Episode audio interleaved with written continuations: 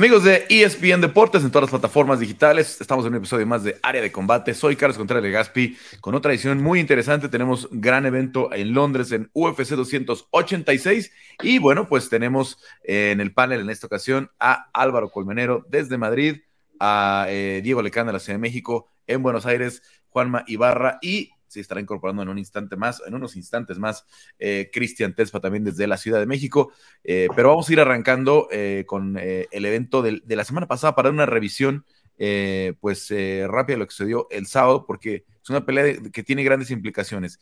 Piotr Jan cae contra Merab Duvalishvili, el, georgiano, que sabemos que es muy cercano a, a, a Sterling, pero, pero se coloca como el clasificado número uno y les pregunto rápidamente, miren, también ya está por aquí eh, Cristian, arranca contigo Álvaro, eh, Merab tiene que ser el siguiente retador en el peso gallo.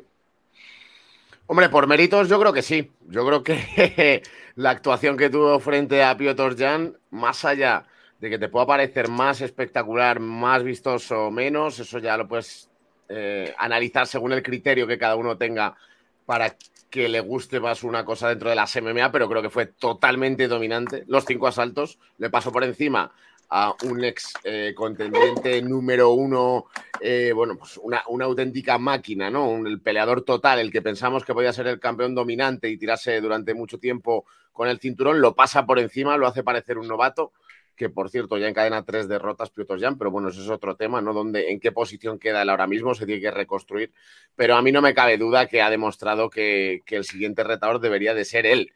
El problema va a estar en si quiere pelear contra Javen Sterling, si le dan los 50 mil millones de dólares que, que ha pedido para poder pelear contra Sterling, o no, si sigue siendo el campeón.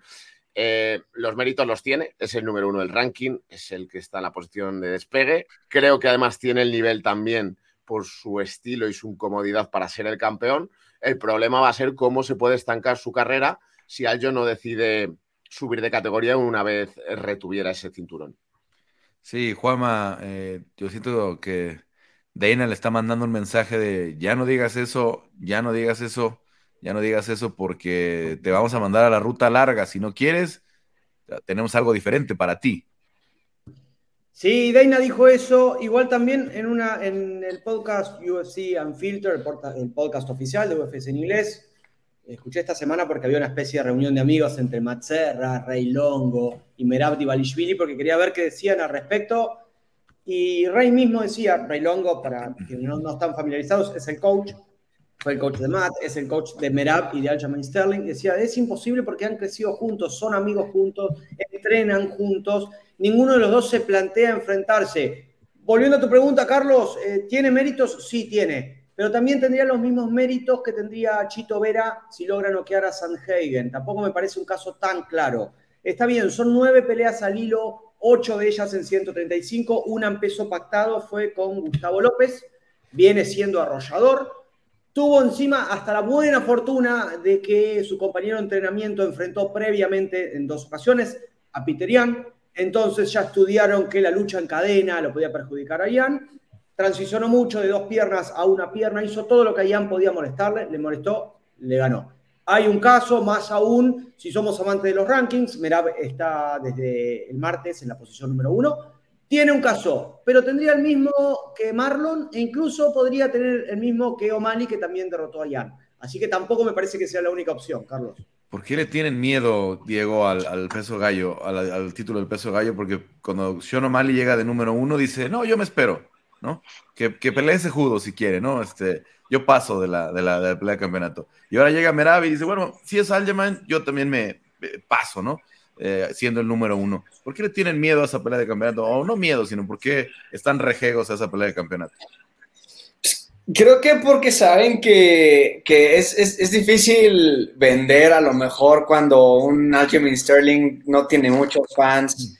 Eh, sobre todo, es, es más fácil vender una pelea contra Sejudo, por ejemplo, ¿no? Entonces entiendo que, que a Sean le interesa una pelea. Es más difícil.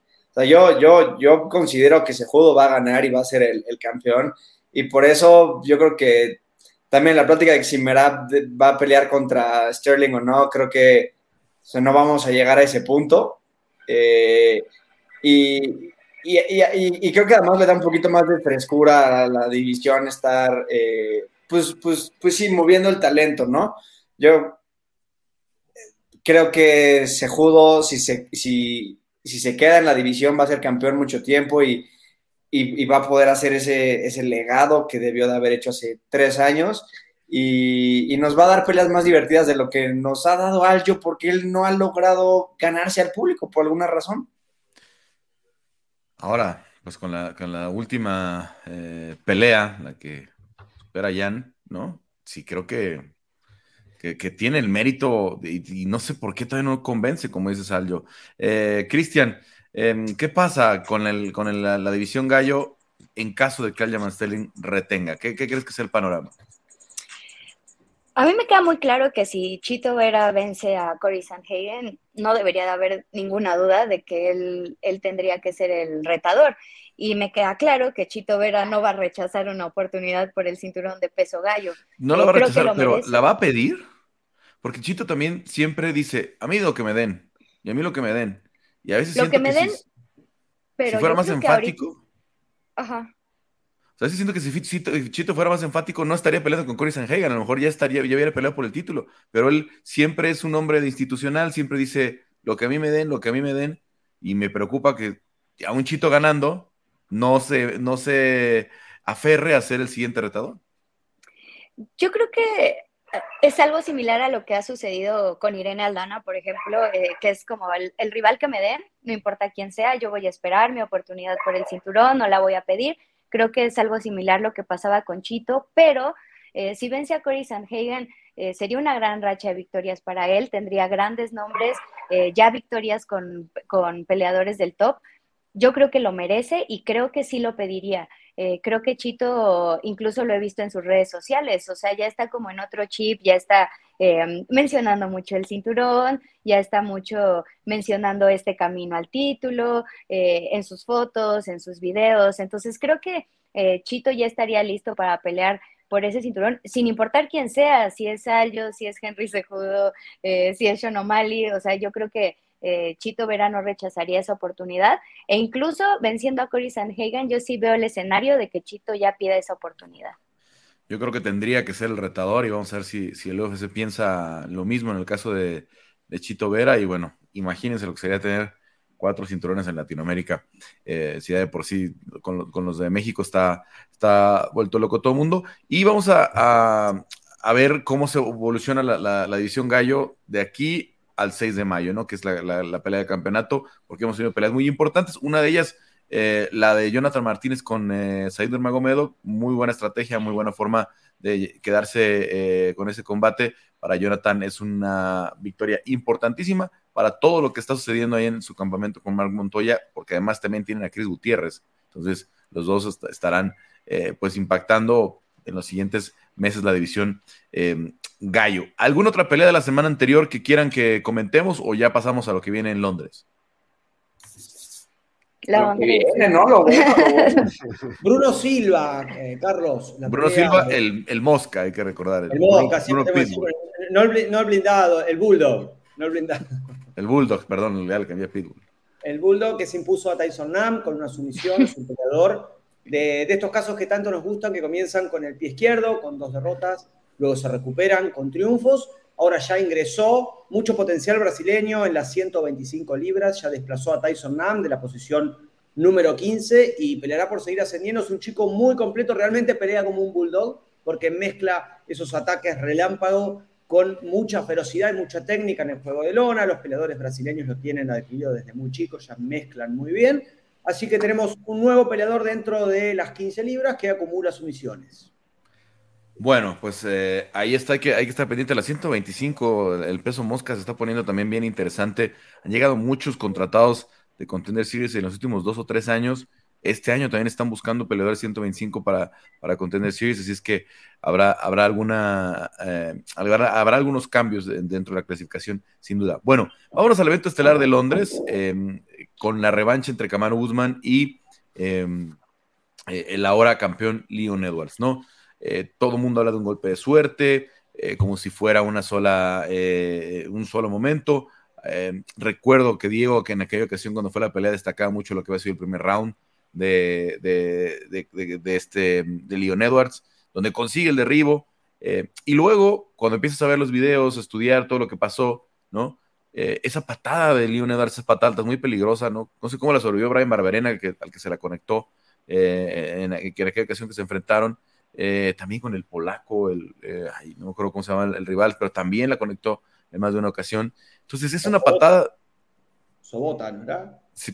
no, no, no, no, no, sé, ahorita te digo. Eh, oh, no, Paulusiak, Pavel Paulusiak. Ese, ese. Em, eh, y es una patada que tendría que haber tenido mejor estudiada eh, Camaro Guzmán, porque el mejor Liga por Liga sabe que tienen eh, que, estar listo para todo. Y el engaño me encanta, cuando avienta la, y se lo gritan desde la esquina, ¿no? Hook kick, entonces le avienta, el, lo, le engaña que viene el gancho con la izquierda y ¡pum! entra la patada alta, ¿no? Entonces, eh, no creo que tenga nada que ver con la suerte, como lo que platicábamos eh, la semana pasada con Alexa Grasso. ¿Cómo va a pasar ahora? ¿Cómo, cómo ven ahora la, pelea? ¿Qué Kamaru veremos en, este combate? ¿Qué Leon vamos a ver? Em, arranco contigo ahora, eh, Chris. ¿Cómo ves este combate de revancha? Híjole, a mí me gusta mucho, o sea, en cuanto a técnica, porque creo que los dos eh, van a llegar con una mentalidad de quedarse con esta serie, de quedarse con el cinturón. La última derrota que tuvo Leon Edwards fue precisamente contra Kamaru Usman, cuando la carrera de Kamaru Usman apenas estaba comenzando dentro de UFC.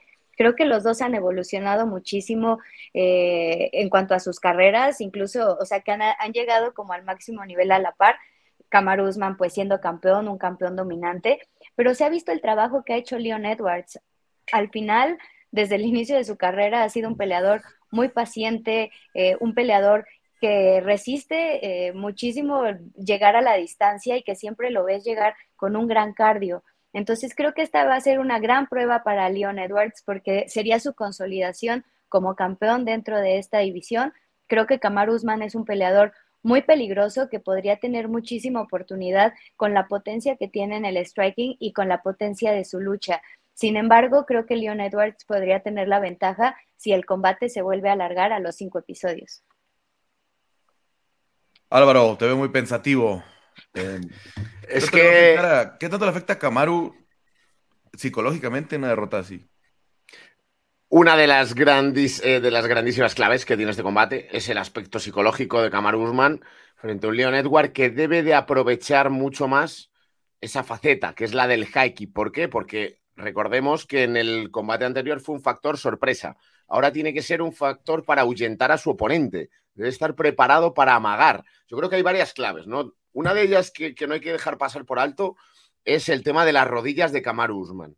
El tema de lo desgastado que está el tema de lo bien que patea Leon Edward y cómo ya en el anterior pleito le buscaba con patadas oblicuas, con muy malas intenciones, las rodillas precisamente de Kamaru Usman.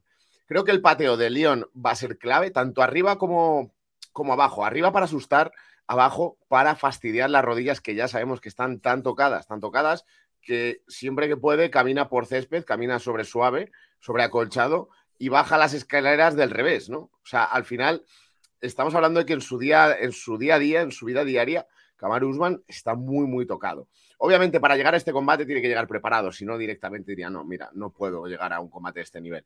Pero creo que ahí va a estar clave. Factor psicológico, factor pateo de Leon, de Leon Edward. ¿Y cuál es la clave de Kamaru Usman? Olvidarse de que nada de ese combate anterior mal hubiera pasado. Ni de que le tomaron la espalda, ni de que lo derribaron por primera vez, ni de que le conectaron con esa pierna. Si lleva su juego, su juego de dominio de jab, su juego de llevar a la, a la reja y poco a poco juntar las dos manos por detrás de las piernas, derribar, planchar ahí, creo que Kamaruzman es superior en todos esos aspectos y en los que es lo lógico que la pelea acabe yendo, porque no veo todo el rato un intercambio, sino veo a Kamaru cortando esa distancia. Entonces, bueno, yo le doy favoritismo a Usman, pero creo que Leon Edward esta vez tiene más herramientas, más factores que en la anterior para poder imponerse. Es un combate con incógnitas y complicado, pero creo que Usman podría llevárselo. Y no olvidemos que viene de una cirugía de mano, Kamaru Usman. Esta, esta pelea pudo haber sucedido antes, ¿no? Eh, a mí, la verdad, eh, hay momentos en los que pienso, ¿por qué tomarla, no? ¿Por qué no darle oportunidad a alguien más, ¿no? Incluso compartiendo manager, a ver, ¿por qué no? Que vaya Belal, ¿no? Y a ver lo que pase con Belal, con, con Leon. Y después, yo soy Kamar Usman, yo tengo derecho a ser el siguiente, el siguiente retador en, la, en el segundo semestre, ¿no? Me quedan algunas de esas dudas. Pero tú, ¿cómo ves, em, eh, perdón, Diego, em, el, el, combate en esta, en esta revancha? Alguien le mandó mis notas a Álvaro porque dijo casi todo lo que yo iba a decir. muy, eh, comentarios muy parecidos. Eh, también creo que con tan poco tiempo de la última pelea, ahorita eh, son pocos los cambios de, estrategia o de técnica que pueden haber. ahorita la, la cuestión mental de ambos lados creo que es lo que va a hacer la diferencia. Y un poco de cardio también, porque se habla mucho de, lo cansado que estaba Leon en, la, última pelea. Iba a decir en la primera, pues no, en, la última. Este, el hecho de estar peleando ahora en casa, de, estar defendiendo el cinturón, o sea, sí, sí cambia mucho eh, todo lo, externo a lo que ellos pueden controlar o a lo que ellos saben hacer. Entonces va a ser, va a ser una pelea de, estrategias, de, mentalidad, a ver quién es, quién es más fuerte, quién lo quiere más. Y, creo que va a ser algo muy curioso. Estaba pensando ayer, eh, en caso de que llegara a ganar Leon Edwards, ¿qué tanto crédito y mérito se, se va a llevar y qué tanto se va a quedar como, como un Alex Pereira con Adesanya o con un Chris Weidman contra Silva, ¿no? O sea, puede que le ganes dos veces, pero aún así, yo creo que muchos vamos a seguir creyendo o sintiendo que Usman es mejor. Entonces, eh, creo, que, creo que va a ser ahí una, rivalidad que, va a durar para siempre. La división se va a abrir mucho en caso de que Leon retenga, porque entonces ya hay muchas más posibilidades. Eh, de, peleas nuevas, ¿no? Porque pues, ya vimos a, Usman pelear contra todos dos veces. Entonces, eh, sí necesita un poco de, movimiento y, puede beneficiar a la, división que gane Leon Edwards, pero no sé si a los fans, aunque gane de una manera contundente, si, si Usman tiene buenos momentos y vamos a, seguir, si nos, vamos, si nos va a convencer de que es mejor que Usman.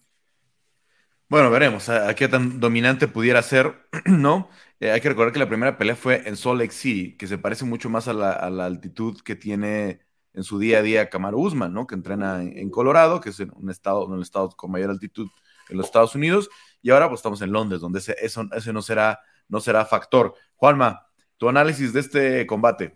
Chicos, las implicancias de esta pelea son enormes. Kamaru Usman puede eh, dominar como dominó Amanda Nunes a Juliana Peña al punto de acabar esa rivalidad, como, como prácticamente ha pasado con Amanda y Juliana, que todavía no sabemos si va a haber una tercera, pero tampoco es que tenga que haber una tercera sí o sí, debido a lo superior que fue. Podría, ahí me están diciendo que no. Eh, Eh, puede reivindicarse y decir fue un accidente, fue un error, una patada aislada, que si bien no fue suerte, como explicaba Carlos recién, fue un, truco de León, puede ser tan dominante y puede retomar la senda del mejor welter de todos los tiempos eh, y puede experimentar algo que experimentó GSP también, que fue perder contra peleadores en su momento muy buenos como Matt Hughes, como PJ Penn y después ganarles el resto de las peleas. Puede experimentar lo mismo y podemos, volver a debatir si Kamaru Usman es el mejor welter de todos los tiempos. Todo esto con un triunfo. Ahora, una derrota ante Leon Edwards abriría la puerta a ver si Leon Edwards es el mejor peleador, renovaría las 170 libras y tendrían chances desde el ganador de Burns y Jorge Masvidal a Colby Covington hasta la nueva ola de talento que está llegando con Jack de la Madalena y Shavkat Rakhmonov muchas implicancias y mucho suspenso en lo que va a pasar esta pelea. Yo creo que se va a asemejar más al primer combate que tuvieron en Florida sobre el nivel del mar, que en donde hubo mucho grappling. Eh, esta semana la vi dos veces a esa pelea. Se veía todavía un Leon muy verde en tema de Jiu-Jitsu. Hoy ya no es ese peleador. Hoy ya parece un peleador cinta negra. Cómo trabaja el 2x1 en la estrangulación, cómo sostiene las muñecas, cómo sostiene cruzados. Trabaja muy bien. Hay algo que no debemos pasar por alto, que fue capaz de eh, derribar a Kamaru en la pelea anterior en Salt City. Fue el único peleador que fue capaz en 16 peleas de llevar a la lona a Kamaru un luchador prodigio como él. Una sola vez lo llevó, no fue mucho, no iba a ganar la pelea en las tarjetas, pero lo pudo derribar. Entiende mucho. Si logra mantenerse por delante de la línea negra que lo empuja contra la reja, puede haber una defensa de cinturón y se puede relanzar las 170 libras, chicos. Bueno, esos, esos que mencionabas de, de GSP fueron en una etapa temprana de su carrera. Ahora Camaro tiene 35, ¿eh? O sea, eso de. Yo, a mí me preocupa más y, yo ahorita les voy a dar mi pronóstico, pero sí tengo la duda de que si a Camaro le va a pasar lo que le pasó a Woodley, si a Camaro le va a pasar lo que le pasó a Robbie Lawler, ¿no? Que son momentos similares de su carrera en los, en los últimos campeones del peso welter, ¿no? Que les pasó eso, ¿no? Llegó a la derrota y a partir de ahí están muy lejos de lo, de lo que fueron, ¿no? Entonces. fueron superados, Carlos, ellos. Camaruno fue superado en la pelea anterior. Fue noqueado. Por un lo así, así noqueó Woodley a Lawler. Digo, fue, fue, fue un knockout temprano, pero podrías decir, pues fue, fue algo de poder, ¿no? Eh, se podía recuperar Robbie Lawler y ya no volvió al, nivel de campeonato, ¿no? Sí, pensaba en Woodley, Carlos, más que nada. Woodley empezó a ser superado en todas las peleas. Todavía no hemos visto a Camaru que sea tan superado porque viene de perder apenas. es a lo que voy, Es a lo que voy, es que hay que ver cómo regresa, hay que ver cómo regresa y sobre todo, em, eh, lo, para nosotros a lo mejor se va volviendo natural porque lo vemos cada semana y hay muchas finalizaciones, pero cuando te toca a ti verte inconsciente en la lona, ¿no? ¿Cómo lo, cómo lo manejas? ¿Cómo lo trabajas? ¿Cómo lo superas? ¿Cómo, cómo eh, ese miedo, ese, ese, e, e, esa, ese estado de alerta, cómo queda? ¿no? Claro, eh, hay, pesos completos, hay semicompletos donde a lo mejor es más común, ¿no? Y pues casi siempre que pierden eh, es, es, con algo de mucho poder, pero no sé si en esas divisiones sea igual. Les pregunto sus pronósticos ya para cerrar con el, evento estelar. Eh, Álvaro, ¿quién gana? Pues va a ganar eh, Usman. Creo que esta vez se lo va a llevar a la decisión. Como va a ser algo similar a lo que estaba ocurriendo, pero sin tantos fallos, o eso quiere pensar mi cabeza sin tantos fallos como que le derriben por primera vez, le tomen la espalda. Entonces yo creo que va a ganar por decisión unánime Cameron Usman. Cristian. Creo que gana Leon Edwards. Creo que va a ser esa defensa contra, contra Usman. Eh, creo que se va a abrir muchísimo la división y creo que Leon Edwards va, a sorprender otra vez. Eh, Diego, ¿quién gana? Eh, me sorprendió mucho lo que dijo Chris. Yo, yo creo que va a ganar Usman. No, no, no, no, no le va a dar chance a, a, Leon. Va a apoyarse mucho más de su lucha y, y, creo que hasta podría conseguir una sumisión. Pero eso es, eso es yo lo que quiero que pase. Pero yo creo que va a ganar por decisión Usman. Juanma. Yo de paso para pelearme públicamente con Cristian, pues siempre me peleo por WhatsApp y nadie lo ve, no entendemos nosotros dos, así que acá en público podemos extender nuestras golpizas por WhatsApp. Ya nos creo, Ya, ya, sacamos los trampos al sol acá en ESPN, Cristian. No, voy con Kamar Usman por decisión, eh, a través de mezclar y estar atento a los detalles, mucho jab, mucha lucha y sobre todo pocas distracciones. Bueno, yo también creo que va a ganar eh, Kamaru, creo que va a ser una pelea la que va a corregir todos los errores y que puede ser, si no como Amanda Juliana, una pelea donde amarre los rounds rápidamente y, que tal vez no sea bonita, ¿no? Que tal vez sea una pelea eh, con mucho clinch, ¿no? En la que trate de derribar, en la que trate de neutralizar, pero eso, eso dice el estudio y la cabeza. Por ahí tengo esa incertidumbre de lo que les decía, ¿no? No sé, no, no, porque no, no estoy en el entorno de Camaru, no, no tengo esa eh, certeza de cómo fue el campamento, de cómo, de qué tan, qué tan renovada está su confianza. Y lo han hecho bien normalmente, pero estos campamentos tan importantes como el que hace Trevor Whitman, ahora con Gaethje y, y, Usman juntos, em, no han, en algún momento les ha ido muy bien, ¿no? Obviamente, pero también ha sido de cierta forma contraproducentes. Entonces, en este caso, en el caso de, las posiciones que están tanto Gaethje como, como Trevor, como Kamal Guzmán, a mí me hubiera gustado más que Trevor Whitman pusiera orden y dijera, no, listo, dos meses o tres meses para esta, dos meses o tres meses para esta, y hacerlas con mayor calma, porque paso al siguiente, al siguiente punto. Rafael Fisiev en contra de Justin Gaethje, una pelea donde Rafael tiene todo que ganar, se va a volver contendiente si gana, y Gaethje tiene mucho que perder, porque la división se está moviendo porque hay una pelea de contendiente con Beniel Darushi y, Charles Oliveira, porque hay está Dustin Poirier, eh, porque si gana Michael Chandler a, Conor McGregor, sus bonos van a renovarse. Eh, eh, obviamente tenemos un campeón dominante en Islam. Volkanovski quiere su revancha. ¿Qué va a pasar con Justin Gaethje si pierde? ¿Y qué va a pasar con Rafael Fisiev si gana? ¿Cómo ven esta pelea? ahora arranco contigo, Diego. Para todos, creo que esta pelea tiene etiqueta de pelea de la noche probablemente esta pelea del año, pero ¿cómo ves, cómo crees que se va a desenvolver?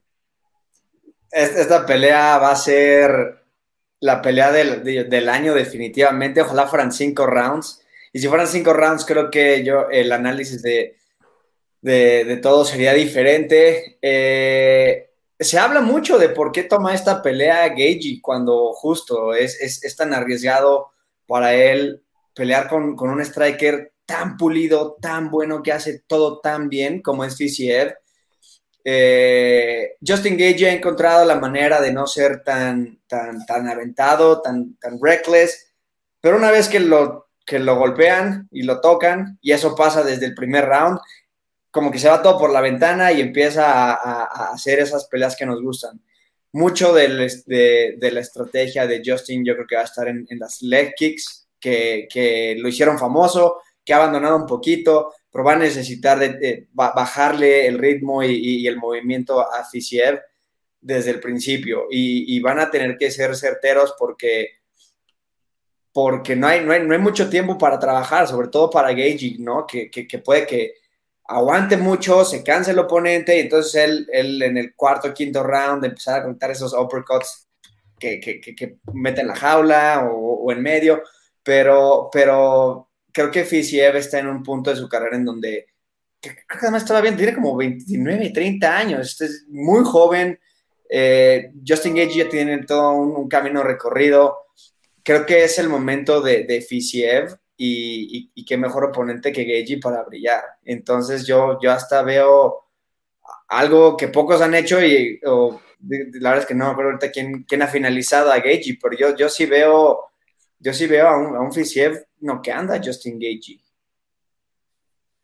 Ve, por, pues, estaba viendo por, por knockout la última vez, pues fue en el 2018 contra, contra Dustin Poirier. Entonces, yo, yo sí veo a, a, Fisiev haciendo eso. Bueno, pero que, no, aunque se fuera una decisión, sobre todo la de, la de Tony y eh, la de. ¿Cuál fue? La, la de Chandler, ¿no? O sea, son peleas que, pues, aunque no haya knockout, ¿no? Son, ah.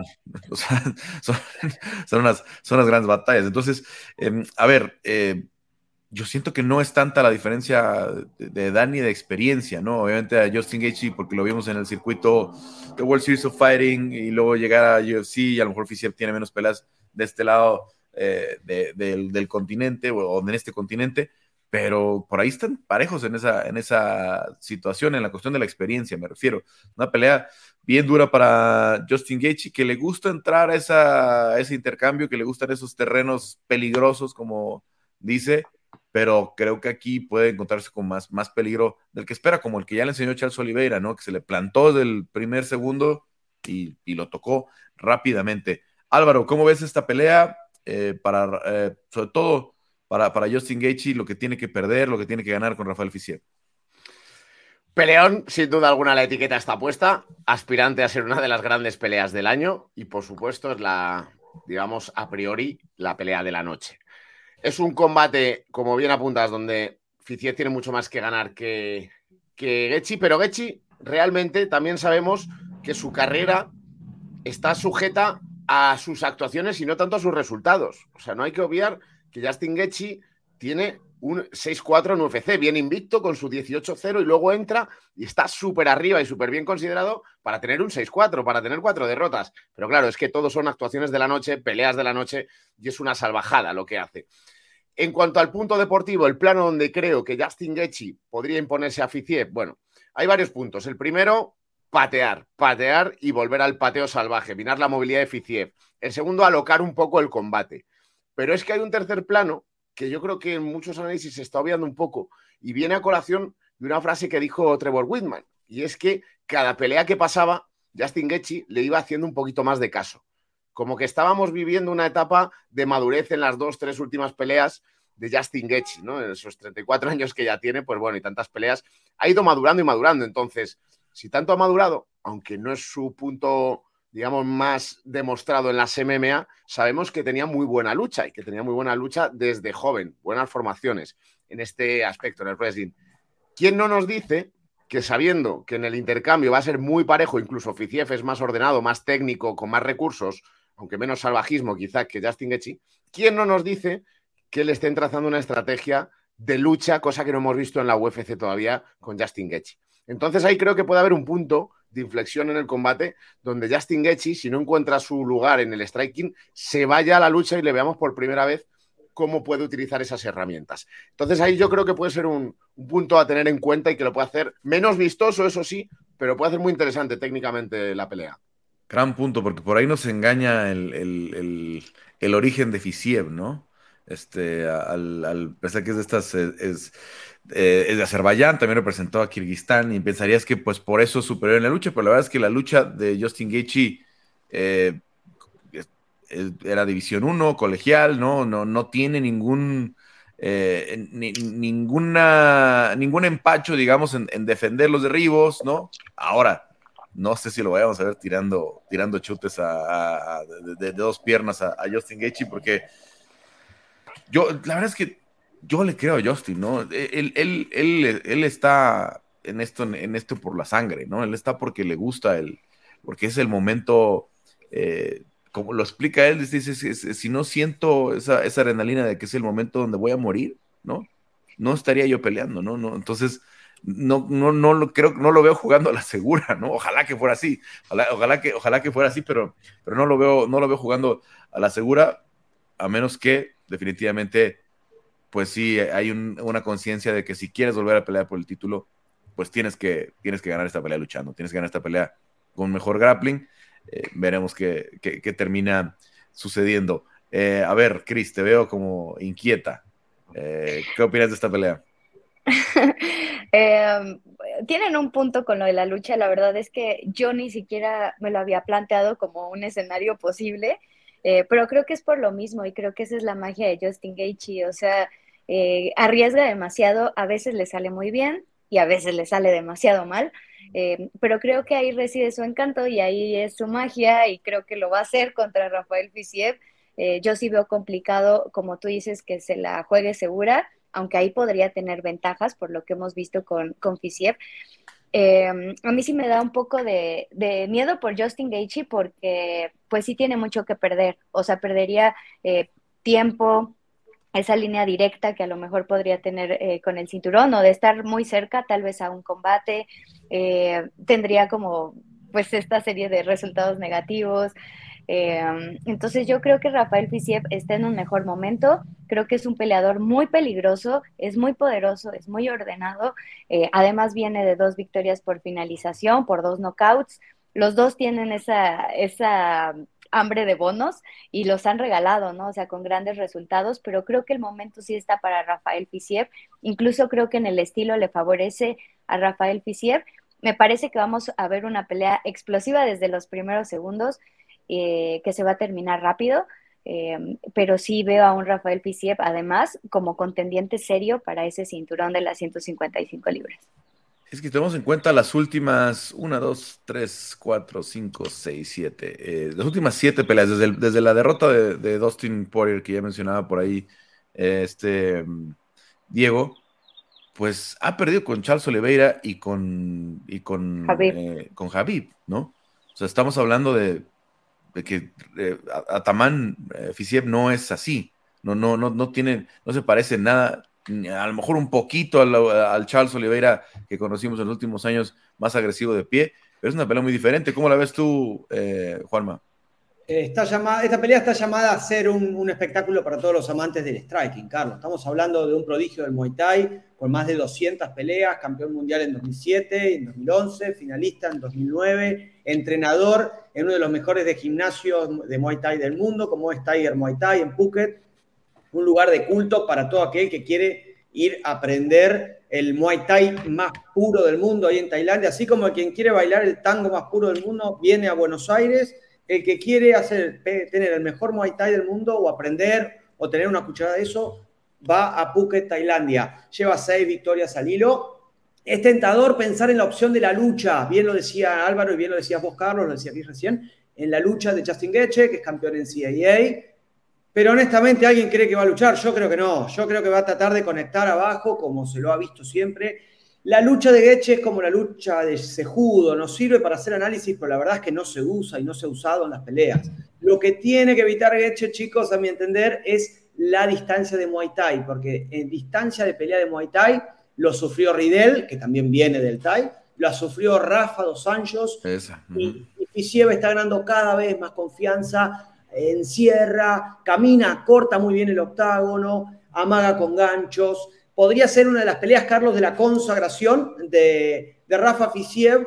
Recomiendo mirar el, el, countdown de, de, UFC, de esta pelea muy divertido, cuando él abriendo las puertas con toda su familia, dice, Acá con mi mujer ya está todo definido, yo transpiro en el gimnasio, ella gasta el dinero con mis hijos muy a las risas, nos dice un tipo muy agradable abriendo las puertas de su vida.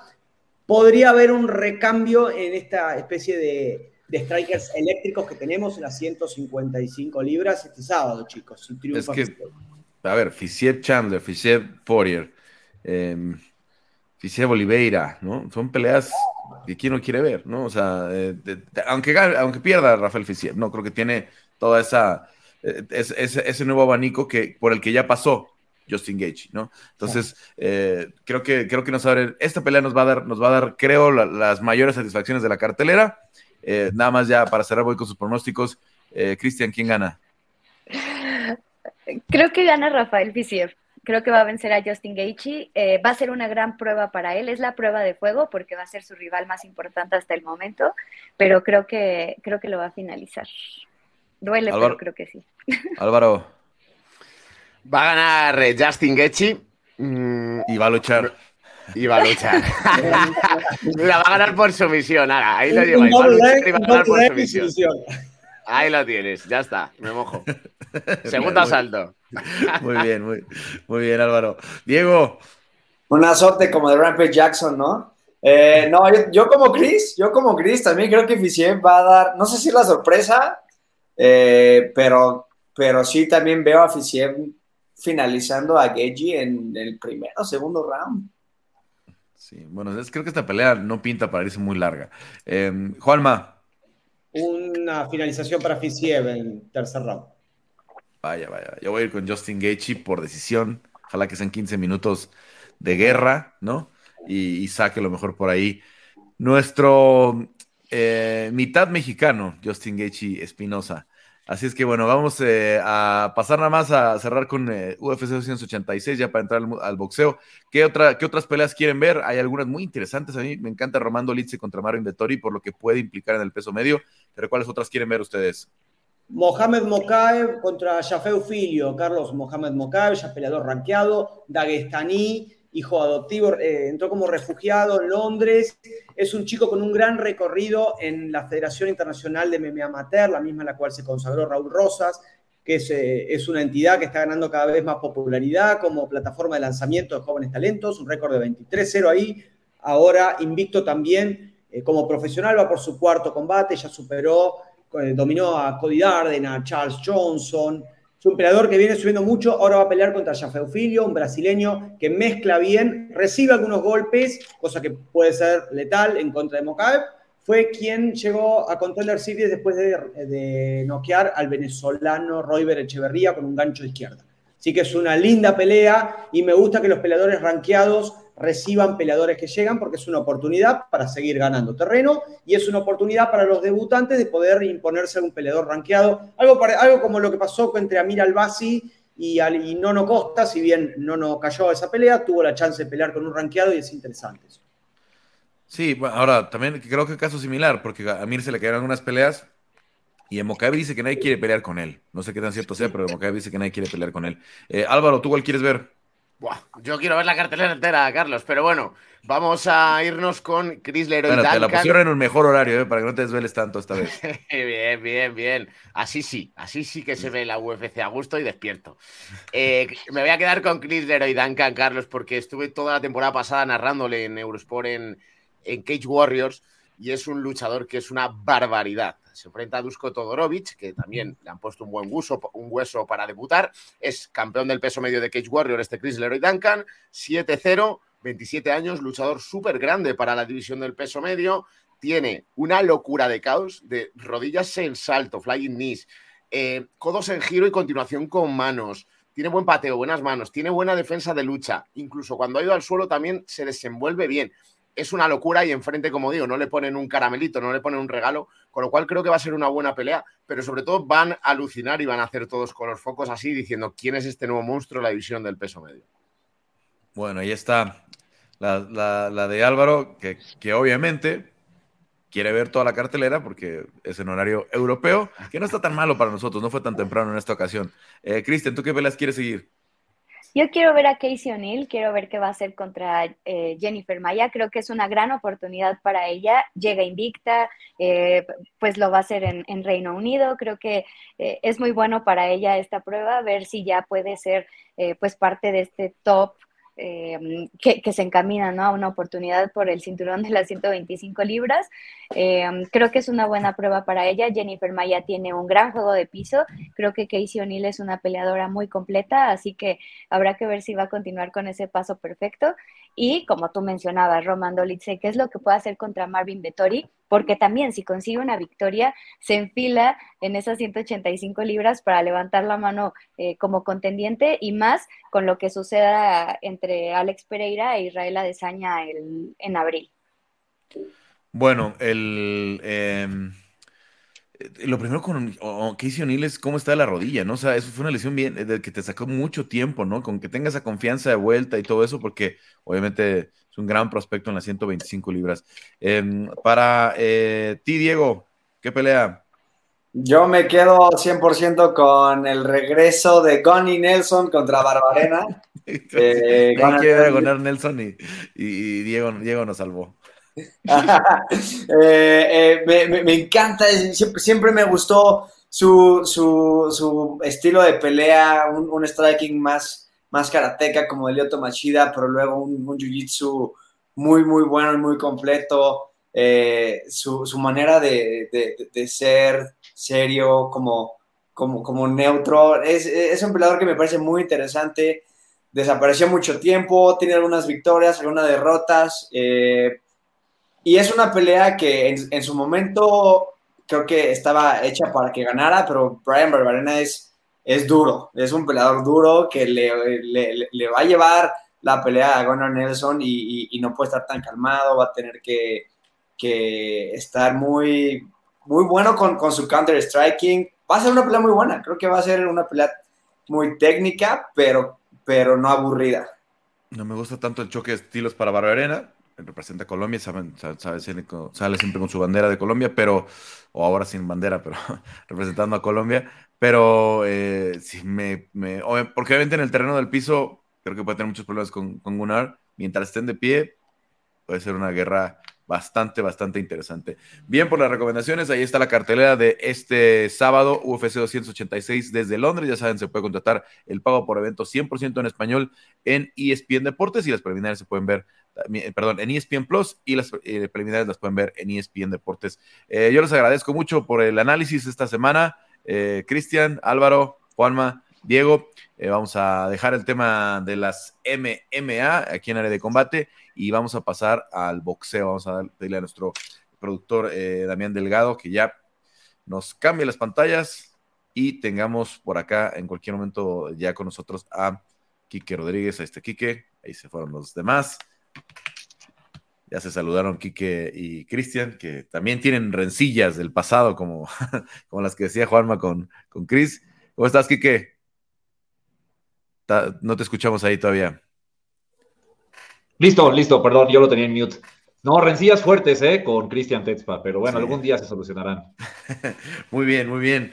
¿Cómo se va a solucionar el tema de la UCI que Fury o no? Vamos a tener. Ah, medio a la mala, ¿no? Medio a la mala, pero se va a solucionar 29 de abril, estadio de Wembley, 25.500 cláusulas de Tyson Fury, una tras otra, todas aceptadas por UCI. Lo único que él pidió fue que Tyson Fury done un millón de libras esterlinas a, a Ucrania no sé si lo vaya a hacer, pero eso fue lo único que, puso eh, Usyk, que quiere pelear a como dé lugar con, Tyson Fury. Y, aquí parece que el que no quiere pelear es, el británico, Carlos, porque le ha dado la. Cada vez que le dice que sí, sale con una nueva cláusula. Entonces, pues, pues muy rara la manera de negociar del Gypsy King.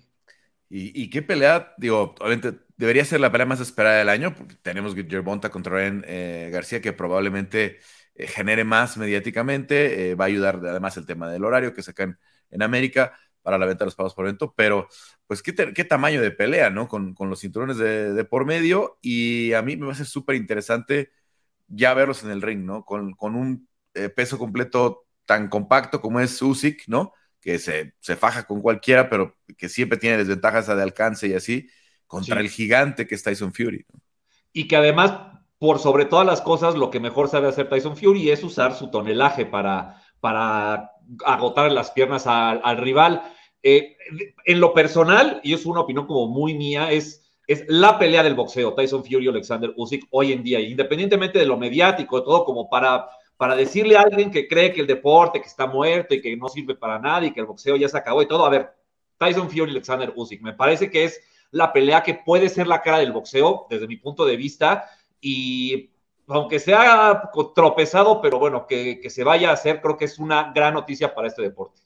Y lo que hemos platicado, ¿no? Obviamente fue más de una década donde Floyd Mayweather eh, fue el mayor vendedor, ¿no? Le deja la estafeta, digamos, a Canelo, ¿no? En, ese Inter, obviamente, también, pues, Manny Pacquiao, ¿no? Tuvo eh, muchas grandes taquillas, ¿no? Eh, la gran rivalidad con Juan Manuel Márquez, este, pero que el, que el peso completo tenga esta vida, es lo que tienen, que, tienen en este momento de nuevo los fans del boxeo ahí, ¿no? Eh, porque se perdió mucho cuando el, boxeo se fue 100% a Alemania, eh, con los, con los Klitschkos, etcétera, Lo que hizo Don King con esas decisiones un poquito de negocios, ¿no? Que a lo mejor le convenían a, él, pero se empezó a perder el peso completo, al menos en el tema de la atención.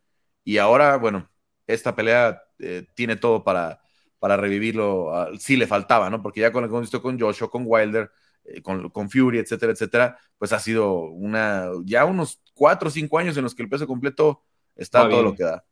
Sí, y, la verdad, Carlos, yo creo que la categoría de los, si la categoría de los completos está bien, entonces el boxeo también puede estar bien. O sea, históricamente los pesos completos han sido una categoría, pues, que han dado la cara por el deporte y que, pues, han, han, han ido revolucionando o evolucionando al deporte, ¿no? En los 30, esta pelea de, de Jack Dempsey allá en, eh, hay una foto muy famosa, ¿no? En, Nueva York, que se ve un puntito que es el ring y se ve todo lleno de gente en una plaza, ¿no? Ese tipo de, que fue la primera vez que, un boxeador cobró un millón de dólares, o que hubo una ganancia de un millón de dólares, ¿no? Y ese tipo de cosas las han hecho los pesos completos, las peleas de Mohamed Ali contra Fraser, todas esas trilogías, peleas del siglo, o sea, si la categoría de los completos está bien, el boxeo puede estar mejor, ¿no? Entonces, por eso es tan importante que este tipo de peleas se hagan aunque creo que Tyson Fury no es alguien que esté consciente de eso, pero bueno, mientras se haga y se suban al ring los dos, está bien.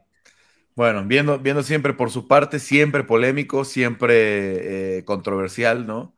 Tyson Fury. Sí. Pero pues ahora sí que ya tiene rato que volvió, ya tiene rato que se ha mantenido en muy buenas condiciones y sigue siendo invencible, ¿no? Vamos a ver si alguien con, la técnica de, Alexander Usyk, pues puede quitarle ese estatus que tiene y, sobre todo, pues cuando veamos esas, esa estampa con todos los cinturones de un lado o del otro va a ser, va a ser muy impactante, ¿no? Sí, totalmente, no, será, será una gran fotografía para el 2023 en el mundo del boxeo y, decirlo, creo que Tyson Fury tendría que partir como favorito porque es un boxeador que además de que le va a sacar como 20 kilos a, a Alexander Usyk, pues es justo, ¿no? Lo que mencionaba al principio.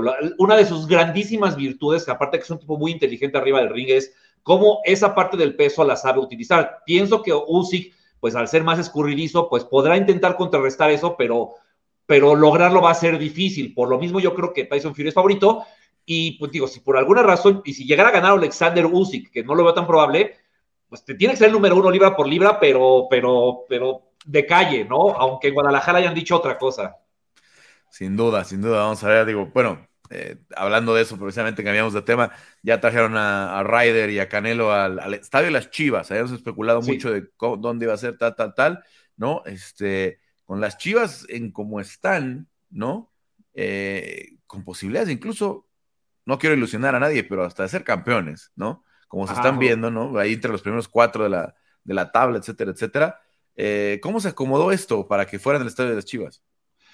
Bueno, Carlos, eh, me parece que si por alguna razón llegara a jugar Chivas repechaje, que por como lo mencionas, parece que las cosas están acomodando para que eso no suceda y descansen ese fin de semana, pues se irían al Estadio Jalisco. Esa, esa, fue la negociación. Evidentemente, bueno, la eh, Matchroom, el gobierno de Jalisco, hablaron con la familia Vergara, pues evidentemente va a haber una renta del estadio, una entre comillas, eh, pues recompensa por la pérdida que podría significar que Chivas no ocupe su casa durante un partido de liguilla.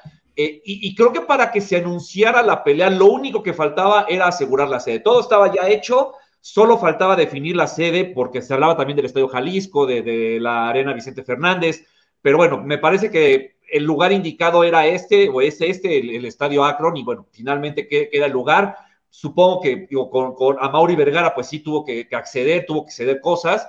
Eh, y creo que esa negociación, más que la pelea en sí, que si Ryder, que si Matchroom, que si la cartelera, todo, era eso, ¿no? La sede, la sede lo que, lo que faltaba ya se cerró y ya estamos, ya estamos con el póster y todo. Sí, lo que creo que a los fans de fútbol lo, lo que les va a preocupar es el estado de la cancha. ¿no? Sí. Más que nada, ¿no? Que por ahí no se, no se, se maltrate mucho para un partido de liga que puede ser clave, ¿no? Eh, un equipo que está obligado a ser campeón, etcétera, etcétera.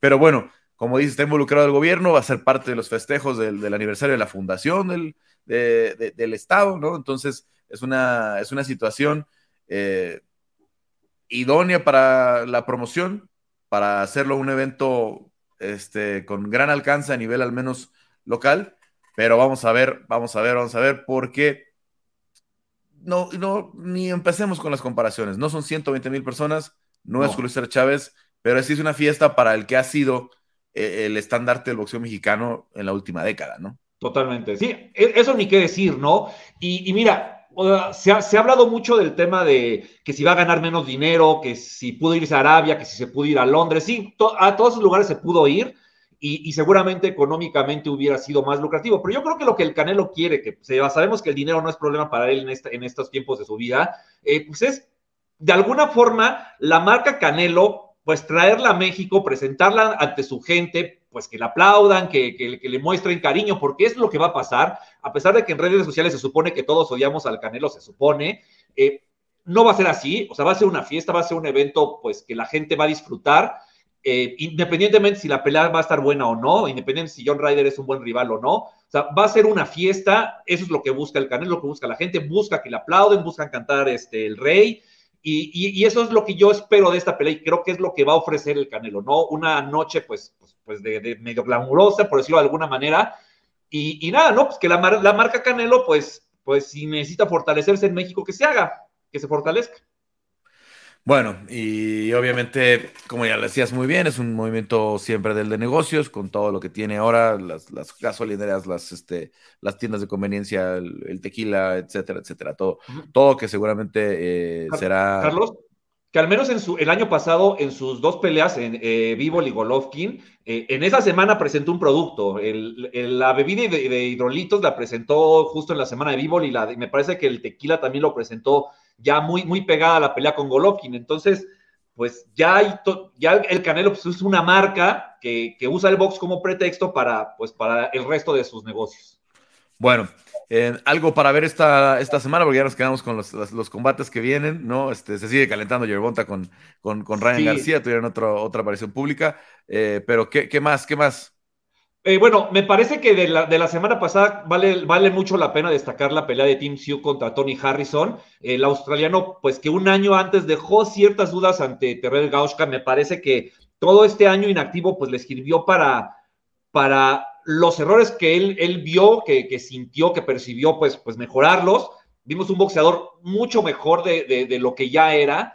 Y pues ahora ya esta pelea con Charlo me parece que tiene más valor y pues puede ser una gran pelea además, Carlos y en la que si, hace, si en, enero, cuando originalmente iba a ser, pues Charlo era como muy favorito, pienso que sigue siendo favorito, pero, pero ya menos.